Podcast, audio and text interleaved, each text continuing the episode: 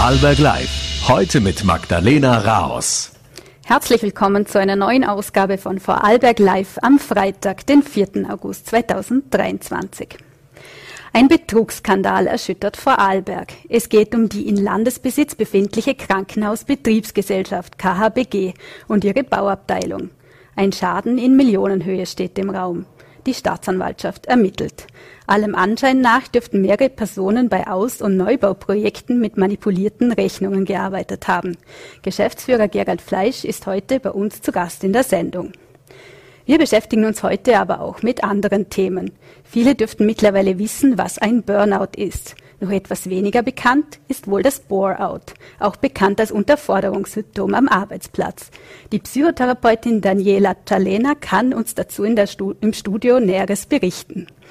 Außerdem geht es in der aktuellen Sendung um den Tanz. Ich freue mich, ein junges Talent aus Vorarlberg bei mir im Studio begrüßen zu dürfen. Joan May Armenio, genannt Jomi, ist eine von 16 Tänzerinnen und Tänzern aus ganz Österreich, die beim Red Bull Dance Your Style Wettbewerb in Wien gegeneinander antreten und um das Ticket zum World Final kämpfen. Beginnen will ich nun aber mit Gerald Fleisch von der KHBG. Herr Fleisch, herzlich willkommen im Studio. Einen schönen guten Nachmittag. Danke für die Einladung. Momentan sorgt der KHBG-Betrugsskandal für Schlagzeilen auch über die Grenzen Vorarlbergs hinaus. Bis vor wenigen Tagen waren Sie noch im Urlaub. Wie war das denn, als Sie davon erfahren haben und wer hat es Ihnen gesagt? Ja, also ich glaube auch bei dieser Sache, da geht es nicht um eine Person, da geht es um einen Betrugsfall generell. Ich habe das im Urlaub erfahren, bin natürlich sofort ins Unternehmen zurückgekommen, möchte aber gleich zu Beginn klar korrigieren, es ist kein KHBG-Skandal.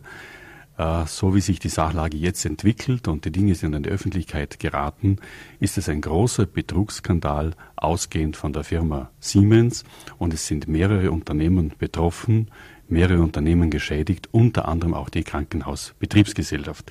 Das scheint mir sehr wichtig zu sein, um ein sogenanntes Framing auch zu geben, wie ist das einzuordnen.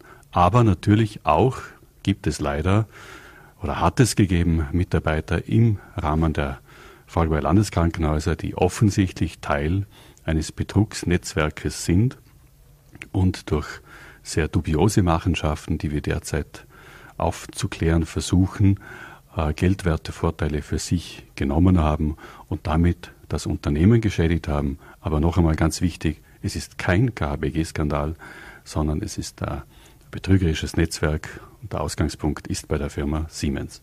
Jetzt haben Sie schon gesagt, es waren KBG-Mitarbeiter beteiligt. Was wissen Sie denn darüber, wie das Ganze abgelaufen ist? Ja, wir haben seit heute Vormittag Akteneinsicht. Äh, man darf davon ausgehen, wir haben 93 Seiten Sachverhalt, 1500 Seiten hat der gesamte Akt. Das heißt, wir werden das jetzt in Ruhe die nächsten Tage arbeiten. Das heißt, wir wissen noch nicht sehr vieles. Das, was wir wissen, ist, dass zwei unserer Mitarbeiter in Untersuchungshaft sind auch ein pensionierter Mitarbeiter. Und wir gehen aufgrund der Untersuchungshaft davon aus, dass das Tatgeschehen also so, schon sehr schwerwiegend ist und die Vorwürfe schwerwiegend sind. Und wir wissen, dass es sein kann, dass man über überhöhte Rechnungen seitens Siemens an die KBG uns einen Schaden zugefügt hat und im Zusammenspiel Siemens-Mitarbeiter wie auch unsere Mitarbeiter solche Schäden verursacht worden sind. Jetzt gab es heute Vormittag eine Aufsichts Aufsichtsratssitzung unter Vorsitz von Landesrätin Martina Rüscher. Was ist denn da genau herausgekommen? Ja, es war sehr wichtig für uns alle, äh, alle auf den gleichen Informationsstand zu bringen, auch zu beraten über die weitere Vorgangsweise.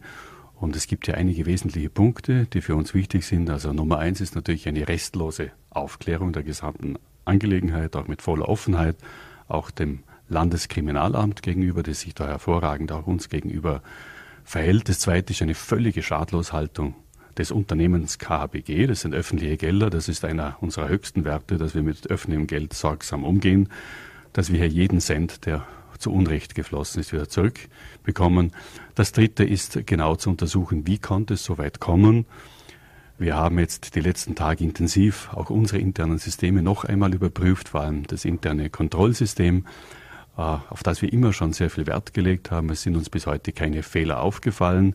Man geht davon aus, dass es, so wie auch bei den anderen Firmen, die jetzt involviert sind, sich um eine solche kriminelle Energie handelt, betrügerisches Verhalten, das eben geeignet ist, auch gute Kontrollmechanismen zu umgehen. Aber das werden wir jetzt im Detail überprüfen. Sie haben es gesagt, Sie wollen, das Unternehmen will sich schadlos halten. Ähm, wer wird denn im Zweifel geklagt? Die Firma Siemens? Oder also, die Mitarbeiter? Formal ist es so, dass wir uns natürlich bei den Mitarbeitern, wenn sich dann herausstellt, dass es Schäden gegeben hat, bei denen werden wir uns schadlos halten, selbstverständlich, mittels Regress. Zum Zweiten werden wir uns dem Prozess als Privatbeteiligte anschließen. Und zum Dritten überlegen wir auch eine Klage gegen die Firma Siemens, weil der Schaden durch die Firma Siemens entstanden ist. Also uns ist einfach wichtig, auch in unserer Verantwortung dem Vorarlberger Steuerzahler, der Vorarlberger Steuerzahlerin gegenüber, hier massiv zu agieren und ganz klar zu agieren. Wie war denn die Firma Siemens mutmaßlich ähm, beteiligt? Was können Sie uns da schon Konkretes ja, verraten? Nachdem es ein laufendes Verfahren ist und nicht alle Informationen immer völlig und klar und schriftlich sind, aber die Vermutung liegt nahe, dass es in der Firma Siemens einzelne Mitarbeiter gegeben hat, die eben mit solchen Machenschaften in diesen Strukturen, in Betrugsabsicht, gemeinsam mit Mitarbeitern anderen Firmen Scheinkonstrukte aufrechtgebaut oder aufrechterhalten haben, die eben solche Umgehungsmöglichkeiten erbringen. Ich nehme auch an, einzelne Täterschaft, aber Ausgang ist die Firma Siemens. Also, wenn ich es recht verstehe, bisher war die Rede von einem Mitarbeiter bei Siemens. Sie haben jetzt Plural gesagt ich, das sind alles nur, äh, auch teilweise nur Gerüchte, ich habe nicht das Detail, aber es müssen mehrere mhm. gewesen sein, das getraue ich mich zu sagen. Jetzt ist die Rede davon, dass es zu einem Schaden in Millionenhöhe gekommen ist. Ähm, weiß man schon, wie, viel, wie hoch der Schaden genau ausgefallen ist? Nein, zum jetzigen Zeitpunkt nicht. Man vermutet einen Millionenschaden, aber in welcher Größenordnung kann man beim besten Willen heute mhm. nicht sagen. Man weiß, dass man einen Zeitraum über zehn Jahre, von 2013 bis 2023, jetzt mal in einer ersten Erhebungsphase durchleuchtet. Ob das noch weitere Zeiträume umfasst, in welcher Größenordnung, das wissen wir noch nicht. Um welche Bauprojekte ist es da denn konkret gegangen? Wir vermuten aus heutiger Sicht, dass es also jene Projekte sind, logischerweise, bei denen die Firma Siemens involviert ist. Die Firma Siemens hat sehr viele Units, sehr viele Einheiten, ist ein großes Unternehmen wir haben vielfältigen Kontakt und das gilt es jetzt herauszufinden. Sind es Bereiche der Haustechnik? Ist es im medizinischen Bereich? Wo überhaupt sind diese Sachverhalte? Wir werden das jetzt detailliert prüfen und können sicher in einigen Tagen, Wochen genauer darüber informieren, welche Bereiche das genau betrifft. Also man kann es noch nicht genau sagen, ja. welche Standorte das waren. Das kann man nicht sagen. Okay. Ähm, Jetzt sind nach Razzien ja mehrere Personen in Gewahrsam gekommen. Ähm, Sie haben es gesagt, drei befinden sich in U-Haft von, von der KBG bzw. der pensionierte Mitarbeiter. Ähm, was weiß man denn jetzt genau über die Tatverdächtigen? Ja, ich darf so viel sagen, ich kann ja nur für die KBG sprechen. Also bei der KBG hat es keine Razzia gegeben, das wäre ein falscher Begriff. Es hat Untersuchungen, Hausuntersuchungen gegeben bei Mitarbeitern und es wurden in den Büros dieser Mitarbeiter Unterlagen beschlagnahmt, also keine Razzia in der KBG. Mhm. Und man geht davon aus, dass diese beiden Mitarbeiter, die jetzt inhaftiert sind, also auch mit Mitarbeitern von Siemens kooperiert haben in diesem Netzwerk und offensichtlich dann überhöhte Rechnungen an uns geschehen sind und diese überhöhten Rechnungen, äh, dieser Betrag sozusagen, der da übrig geblieben ist, bei den Beteiligten gelandet ist. Können Sie ausschließen, dass die beschuldigten KBG-Mitarbeiter auch andere Unternehmen, die an den jeweiligen Projekten beteiligt waren, ähm, geschädigt haben? Ich kann nichts ausschließen, ich kann auch nichts umfassend bestätigen zum jetzigen Zeitpunkt. Ich kann nur sagen, dass aus unserer Wahrnehmung die kriminelle Energie der Einzelnen wie auch dieses gesamten Konsortiums sehr hoch gewesen sein muss, sodass man durchaus damit rechnen kann, dass sich das Ganze auch noch ausweitet. Jetzt war die Rede davon, dass auch Hirschmann automotive Opfer wurde vom Betrug. Wissen Sie da schon etwas darüber? Also ich habe nur die Kenntnis über die Krankenhausbetriebsgesellschaft, weiß aber inzwischen auch über die Medien, dass es mehrere Unternehmen sind, mehrere namhafte Unternehmen, aber das ist die Aufgabe mhm. jener Unternehmen, das zu erklären. Wäre es auch vorstellbar, dass andere Mitarbeiter in der Bauabteilung Bescheid wussten über dieses Netzwerk? Wir haben äh, in der KBG zwei Mitarbeiter und eine Führung. Das heißt, es gibt gar keine anderen Mitarbeiter. Das heißt, es sind diese beiden. Allerdings überprüfen wir sehr genau, äh, ob jemand anderer im Rahmen der Landeskrankenhäuser da involviert gewesen sein könnte. Wir werden das also um eingehend überprüfen. Das wird einige Tage, vielleicht auch Wochen dauern. Äh, wir werden jetzt noch einmal die Mechanismen, die wir aufgrund der Akteneinsicht jetzt ansehen können, werden wir feststellen können, welche Konstrukte wurden hier überhaupt verwendet und anhand dieser Konstrukte können wir dann systematisch alle Unternehmensbereiche durchleuchten, um hier eine Gewissheit zu erlangen. Es dürfte diese mutmaßliche Betrugskausa bis ins Jahr 2013 zurückreichen. Ähm, wie war es möglich, dass äh, über Jahre hinweg ein solcher Schaden verursacht werden konnte, ohne dass man da, da etwas mitbekommen hat? Das ist für uns die große Frage, die es zu klären gilt. Auf der einen Seite haben wir interne Kontrollsysteme, wir haben klare Compliance-Regelungen, wir unterliegen Corporate Governance, wir haben als öffentliches Unternehmen da einen sehr hohen Standard und auch eine Grundhaltung, ein Ethos. Äh, es muss aus jetziger Sicht einfach eine gewaltige eben kriminelle Energie dahinter gesteckt sein, dass man diese äh, Prinzipien umgehen kann. Wir werden das genau überprüfen und feststellen, haben die Systeme alle funktioniert, gibt es ja Lücken, die man schließen muss. Aus unserer Wahrnehmung, nachdem es viele Unternehmen betrifft und offensichtlich nirgendwo aufgefallen ist, muss es schon ein sehr ausgefinkeltes System sein.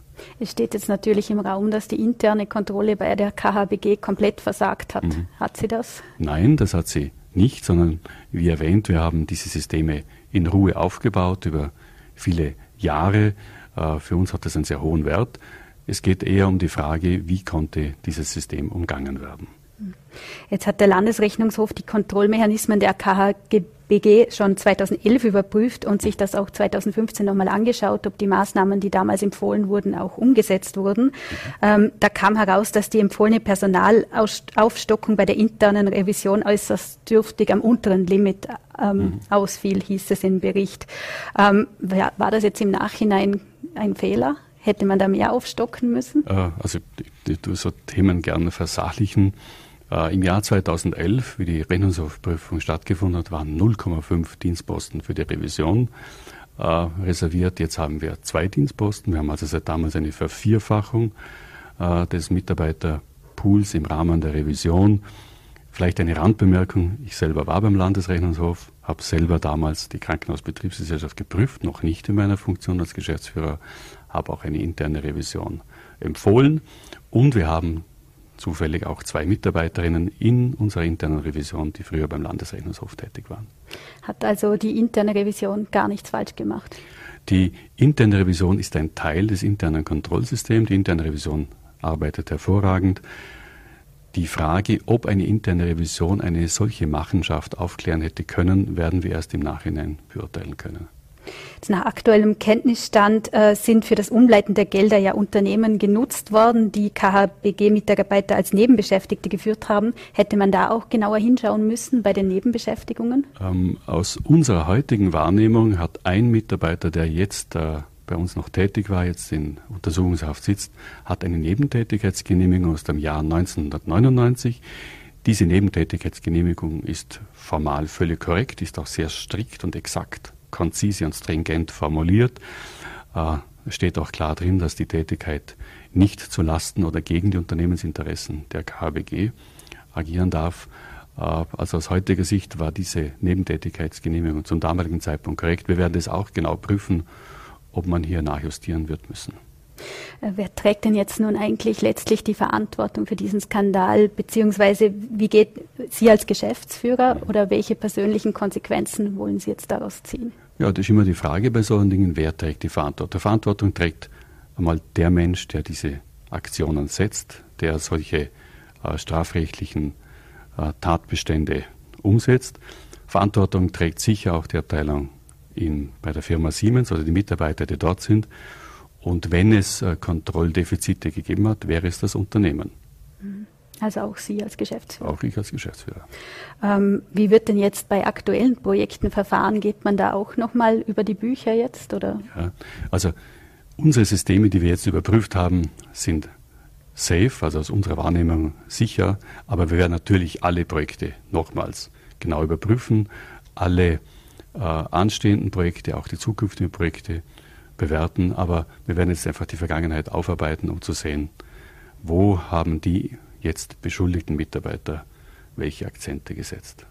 Wenn Sie, vor, Sie haben eingangs erwähnt, dass da jetzt eigentlich ähm, die gesamte Bauabteilung oder mehr oder weniger betroffen ist. Wie, wie funktioniert das denn jetzt mit den aktuellen Projekten? Ja, wir haben, das ist eines unserer mhm. wesentlichen Elemente, die wir jetzt die letzten Tage besprochen haben. Wir haben schon ein Übergangskonstrukt. Wir waren auch schon im Begriff, die Abteilung auszubauen, weil zusätzliche Projekte anfallen in der KBG.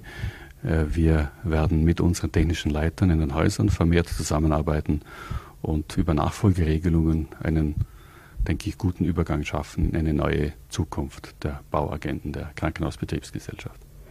Noch abschließend, ähm, was sind denn die nächsten Schritte in der Aufklärungsarbeit?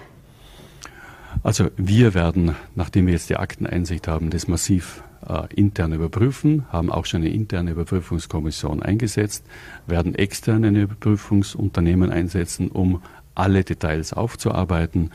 Äh, wie schon erwähnt, äh, die Schad- und Klagloshaltung ist für uns extrem wichtig, um auch die Gelder alle wieder zurückzubekommen werden, mit dem Landeskriminalamt offen zusammenarbeiten. Wichtig ist uns auch die Kommunikation nach innen, weil es doch 5000 Mitarbeiter sind, die also verunsichert sind, um darüber zu informieren, wie ist die Sachlage. Also die nächsten Monate wird es eine Fülle an Zusatzaufgaben für uns geben. Herr Fleisch, herzlichen Dank für das Interview und ja. den Besuch im Studio. Danke Ihnen. Wir wechseln nun das Thema. Bei uns geht es jetzt um die Frage, wie Unterforderung am Arbeitsplatz krank machen kann. Das sogenannte Bore-out ist noch nicht so bekannt wie das Gegenstück, das Burnout. Feststeht, es kann sich sehr negativ auf die psychische Gesundheit auswirken. Einblick über Symptome und Behandlung gibt uns nun die Psychotherapeutin Daniela Cialena. Sie hat ihre Praxis in Klaus. Schönen guten Abend. Schönen Nachmittag. Können Sie uns vielleicht eingangs mitteilen, ähm, wie wird denn ein Bore-out genau definiert? Bore-out ähm, kann man sozusagen als sogenanntes Langweiligkeitssyndrom bezeichnen oder ähm, ein Ausgelangweiltsein. Ja, also Bore-out ist etwas, das dann eintritt, wenn eine Unterforderung, eine dauerhafte Unterforderung stattfindet. Mhm. Was sind denn da die Symptome, wenn man unter einem Bore-out leidet? Und wie ist die Entwicklung? Ist diese schleichend oder, oder was können Sie uns da sagen? Ja, von den Symptomen her ist es so, dass man eigentlich, wenn man sich vorstellt, an einem Arbeitsplatz zu arbeiten, unter ständiger Unterforderung ähm, ja, zu leiden irgendwann. Also das heißt, am Anfang ist es einfach ein Gefühl von Langeweile, ein nichts mehr zu tun haben, keine Arbeit mehr zu haben. Und irgendwann fühlt man sich dann unterfordert, man fühlt sich nicht mehr geschätzt. Und dann kommt es in eine Selbstabwertung, in eine, ein Wertlosigkeitsgefühl, was dahin führt bis zur inneren Leere, zur wie gesagt, äh, eigentlich depressiven Symptomen, die dann äh, auftreten. Das heißt, am Anfang sind es Konzentrationsschwierigkeiten, es können Magenbeschwerden auftreten, es kann Kopfschmerzen auftreten, äh, bis hin zu unruhige Gefühlen auch, weil man so das Gefühl hat, es könnte jederzeit jemand hereinplatzen und bemerken, dass man nichts zu tun hat. Ähm, das heißt, am Anfang passiert es dann häufig, dass man versucht, beschäftigt zu sein, ähm, dass man am Computer irgendwelche Dateien offen hat und eigentlich nichts zu tun hat. Ja, und so, so versucht zu verdecken, damit eigentlich niemand merkt, ich habe ja eigentlich nichts zu tun. Was sind denn da die ersten Anzeichen, auf die man bei sich oder vielleicht auch bei anderen am Arbeitsplatz achten sollte?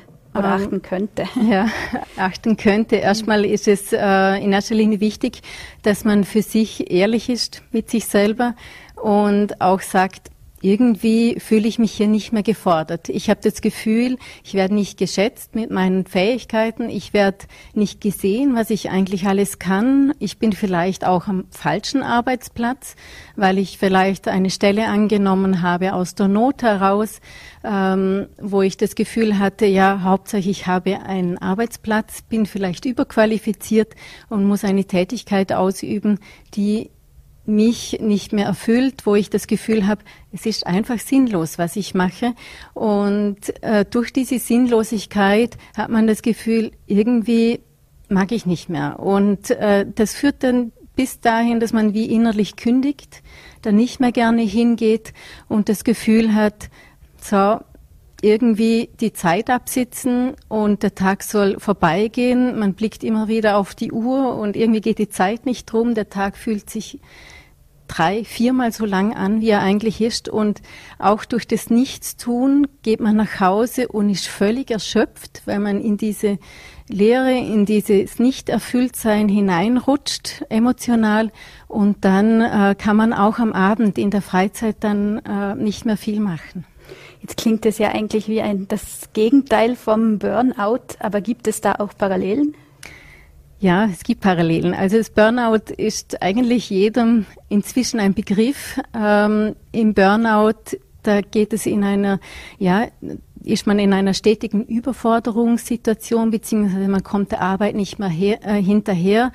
Ähm, man läuft auch Gefahr, innerlich auszubrennen. Das heißt, deswegen heißt auch Burnout, ähm, in dem Sinn, dass man auch durch den Nachhaschen der Arbeit innerlich den Sinn an seiner Tätigkeit verliert und dadurch ebenfalls in die Lehre hineinrutscht. Und so gibt es dann Parallelen zum, zum Bore-out. Wie gefährlich ist denn das Bore-out jetzt im Vergleich zum Burnout? Ich glaube, ähm, dass es keinen großen Unterschied gibt von der Gefährlichkeit her. Jeder sollte auch gut darauf achten. Ich glaube, dass zu wenig darüber gesprochen wird. Es ist sicher nicht ganz so häufig wie das Burnout, aber es ist auch nicht so schick, sage ich mal, darüber überhaupt äh, in ein Gespräch zu gehen, da jemand anders zu sagen, ich habe eigentlich zu wenig zu tun und mir ist langweilig beim Arbeiten, ich verdiene ja mein Geld und irgendwie wird es dann von den anderen nicht akzeptiert. Ist jemand viel am Arbeiten? Ist jemand ständig dran und rutscht somit in eine Lehre, in ein Erschöpfungssyndrom hinein? Wird es eher anerkannt, weil er hat ja viel geleistet. Gibt es da auch Branchen, die typischerweise betroffen sind? Ähm, typische Branchen in dem Sinne nicht. Also es kommt in verschiedenen Bereichen vor. Das heißt, es kann sein, dass es ähm, passiert, wenn beispielsweise zwei große Unternehmen fusionieren. Das heißt, wenn Abteilungen zusammengelegt werden, die eigentlich eine Zeit lang doppelt dann auch da sind, zu viele Mitarbeiter, die erst umstrukturiert werden müssen. Bei Umstrukturierungen, die nicht überlegt sind. Das heißt, wenn ein Arbeitnehmer irgendwo ähm, ja plötzlich abwarten muss, was passiert und eigentlich keine Tätigkeit hat. Da kann das passieren. Es kann aber auch bei Langzeitarbeitslosen sein. Das heißt, äh, wenn jetzt beispielsweise jemand lange keine Arbeit hat, fühlt er sich auch nicht mehr geschätzt. Und auch wenn er eine Ausbildung hat, kann es sein, dass er Ablehnungen bekommt bei den Bewerbungen und dann auch in so ein Syndrom hineinrutscht. Bis dahin, dass äh, beispielsweise einfach sehr intelligente Kinder in Schulklassen sind und dort in eine permanente Unterforderung stecken, weil sie einfach dem Stoff schon lange voraus sind. Auch hier muss man hinschauen. Also es zieht sich so ein bisschen durch. Es kann überall in dem Sinne passieren. Und ähm, um nicht zu vergessen, geht man in eine Selbstständigkeit. Auch hier muss man gut ähm, schauen, denn gerade am Anfang bis man so ein Unternehmen für sich aufgebaut hat, bis man genug Kundschaften hat, Aufträge hat, ist es oft sehr mühsam, das irgendwie aufzubauen, auszuhalten, dass es noch nichts gibt. Und da ist auch eine große Gefahr, in ein Bauer zu rutschen. Wie gehen Sie denn vor, um Betroffenen zu helfen, wenn diese jetzt zum Beispiel bei Ihnen in die Praxis kommen? Mhm. Ähm, prinzipiell geht es erstmal darum, äh, dass ich den Patienten sage oder ich sie anleite und sage, wäre vielleicht gut, sprechen Sie doch mal mit Ihrem Chef. Ja, wie gibt es eine andere Möglichkeit, eine andere Arbeitsstelle zu haben? Gibt es andere Jobs, die man dazu nehmen könnte? Das heißt, gibt es hier eine Ausbaumöglichkeit oder eine Umstrukturierungsmöglichkeit? Manchmal haben sie das schon gemacht und auch schon versucht und trotzdem passiert nichts. Ähm, dann muss man schon als Arbeitnehmer auch überlegen, ist es denn noch mein Bereich, wo ich arbeiten möchte, um auch gesund werden zu können und gesund bleiben zu können. Ähm, das heißt, dass man hier dann auch schauen muss, wo soll es hingehen, was könnte mein Entwicklungsziel sein, was bereitet mir Freude, wo kann ich meinen Sinn wiederfinden in der Arbeit, damit ich auch das Gefühl habe, es ist auch eine wertvolle Arbeit, die ich mache. Geht es denn ohne Jobwechsel? Ich glaube schon.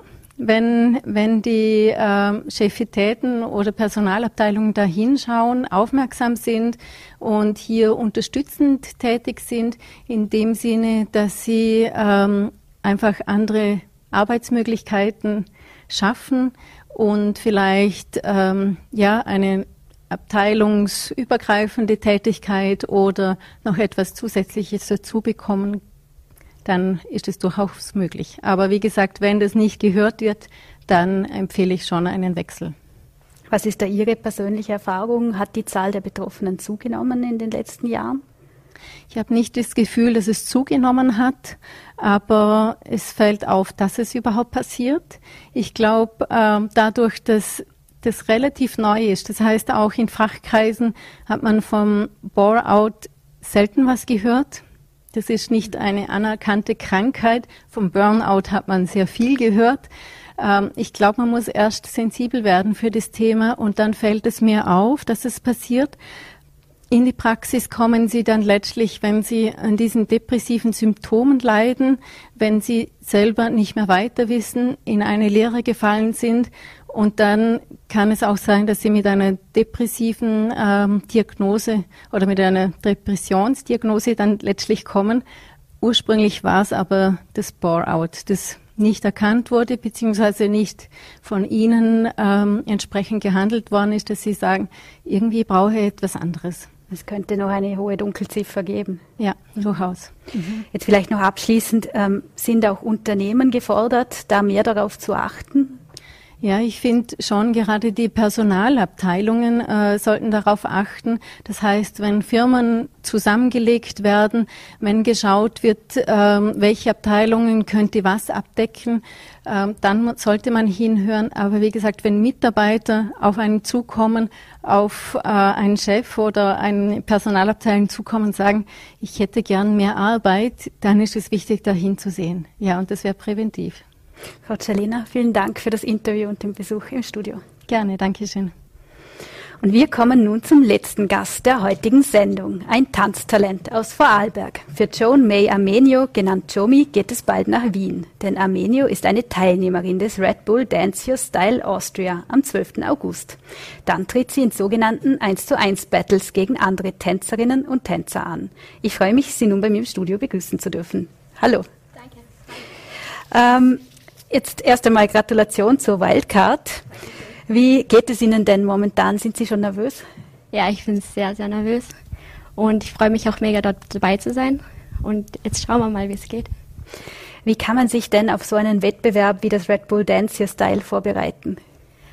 Es ist ziemlich unterschiedlich nach Tänzer, aber ich vorbereite mich zum Beispiel damit, dass ich sehr viel Musik höre, weil beim Red Bull Dance Your Style ist, äh, ist es sehr wie nennt man das? Besonders, dass man die Musik kennt, weil es kommt von Klassik bis zu Radiomusik, also sehr viel Musik hören. Und ich trainiere auch jeden Tag und schaue auch, dass meine Ausdauer ziemlich gut hebt. Wie, wie ist es Ihnen denn ergangen, als Sie erfahren haben, dass Sie teilnehmen können? Also ich habe gar nicht damit gerechnet, dass ich die Wildcard bekomme, weil man hat mich ja ausgesucht bei einem Battle. Und ich, ich kann es gar nicht beschreiben, es war toll, es war, ja, es war einfach richtig gut. Wie qualifiziert man sich denn da für so einen Wettbewerb? Ähm, entweder man wird eingeladen oder wie ich, man wird ausgesucht und man darf dann nochmal battlen für die Wildcard selber. Mhm. Ähm, wie wird das in Wien denn genau ablaufen? Was kann man sich da unter so einem Tanzbattle vorstellen? Also man trifft die anderen Tänzer und es ist auch so, dass vor dem Final noch eine kleine Qualifier stattfindet. Da werden noch andere Tänzer von Vorarl äh, Vorarlberg, von Österreich eingeladen. Und dann haben sie noch die Chance für einen, für einen Platz im Finale. Und dann dürfen wir, die 16 Tänzer, dann gegeneinander tanzen. Mhm. Genau. Jetzt entscheidet keine Jury, sondern die Zuschauerinnen und genau. Zuschauer. Die Songs werden nach dem Zufallsprinzip mhm. ausgesucht. Wie schwierig ist es, sich auf so eine Situation vorzubereiten? Sehr. Ich selber bin noch nicht wirklich damit, komme damit nicht wirklich klar. Aber je nach Zeit und je nach Battle, dann wird es besser. Mhm.